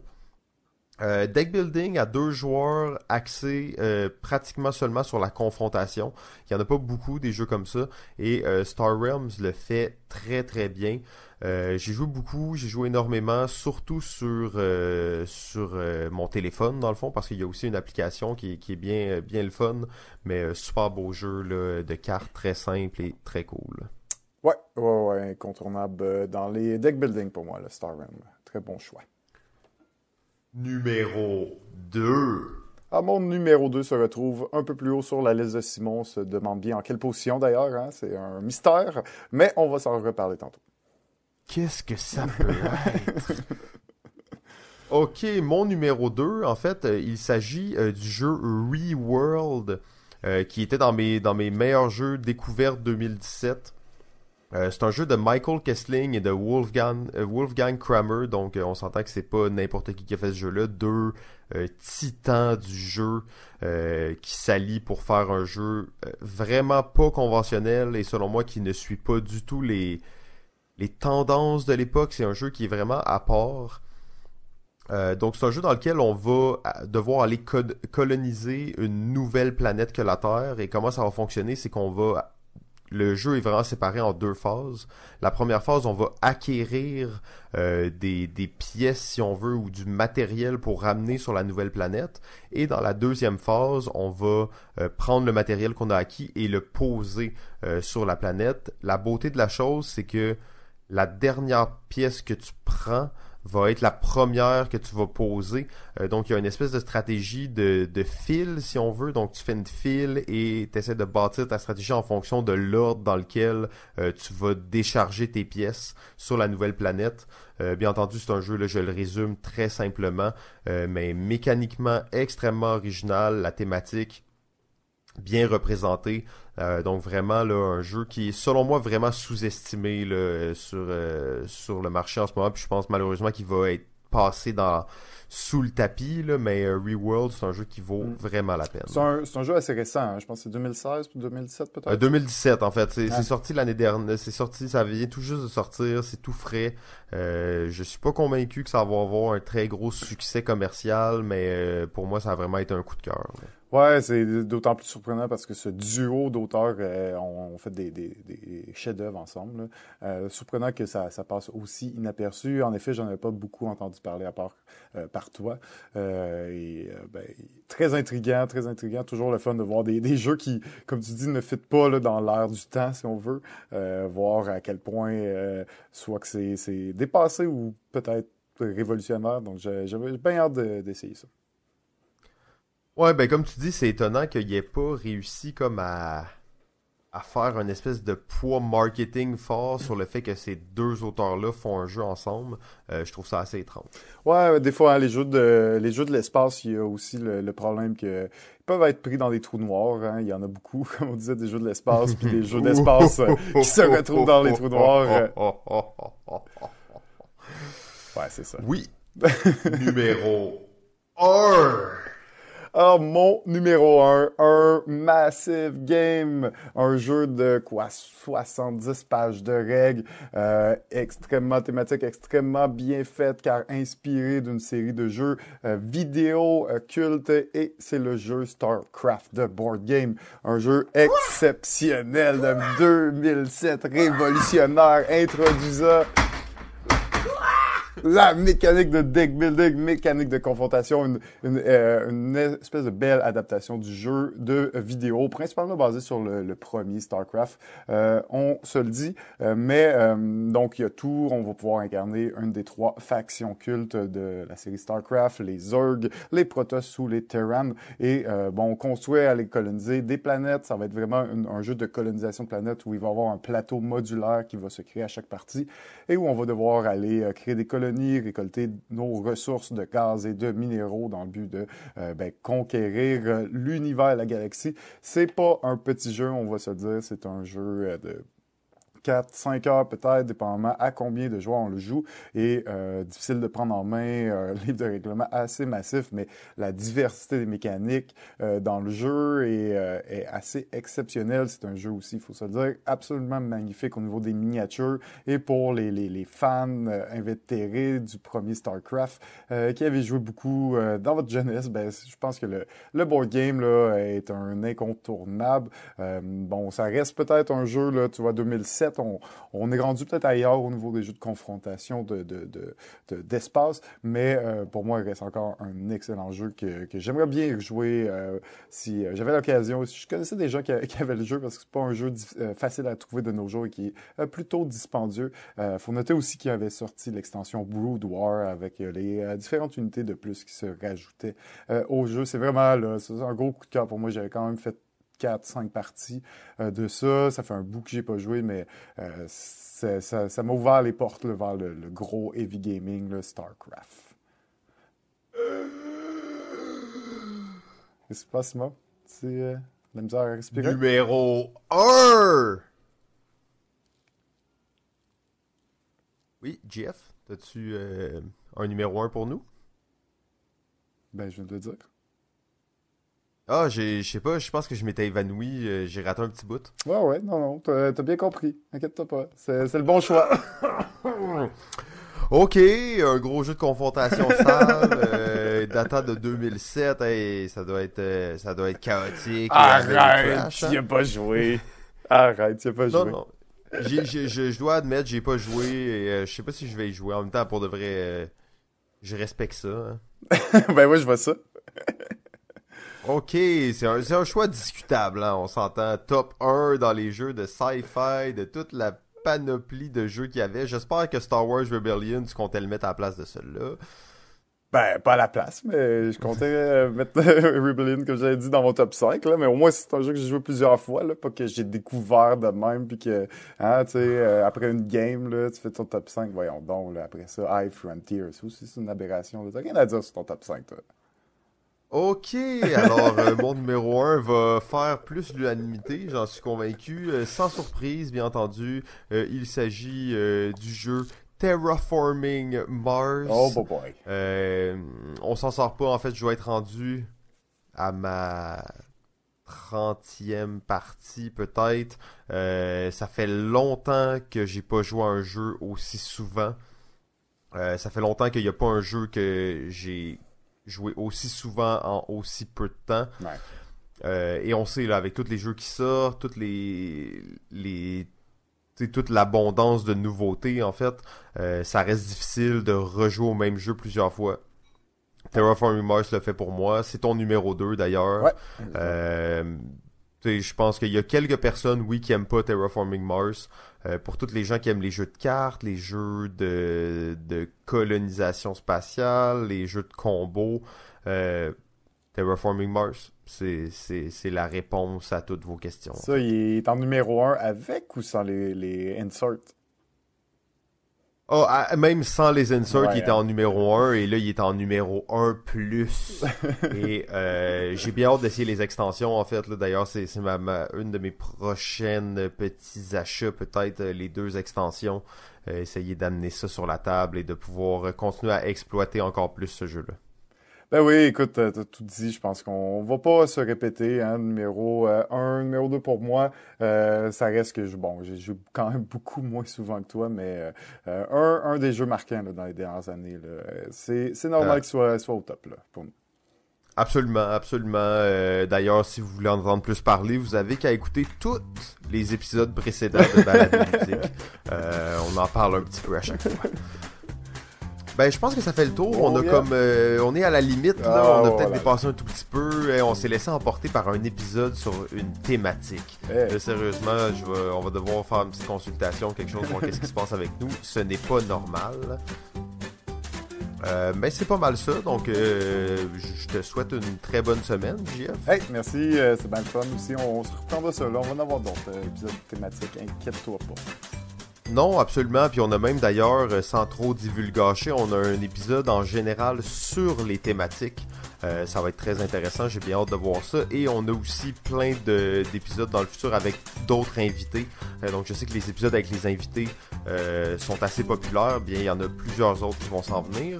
je tiens à remercier tout le monde qui nous écoute, si nombreux et nombreuses chaque semaine. C'est vraiment apprécié de voir ça. Continuez de nous envoyer des messages sur Facebook. on veut pas trop trop têter des likes, mais bon, euh, si vous pouvez nous liker sur Facebook, c'est toujours bon pour nous aussi. Ça, ça fait qu'on apparaît plus souvent euh, euh, sur Facebook et ça permet à plus de gens de nous découvrir. Donc, sur ce, JF, je te souhaite une bonne semaine. Ah, toi aussi. Merci à toi, Simon. À la prochaine. Alado Ludique remercie le diffuseur jeu.ca. La musique est une gracieuseté de bensound.com.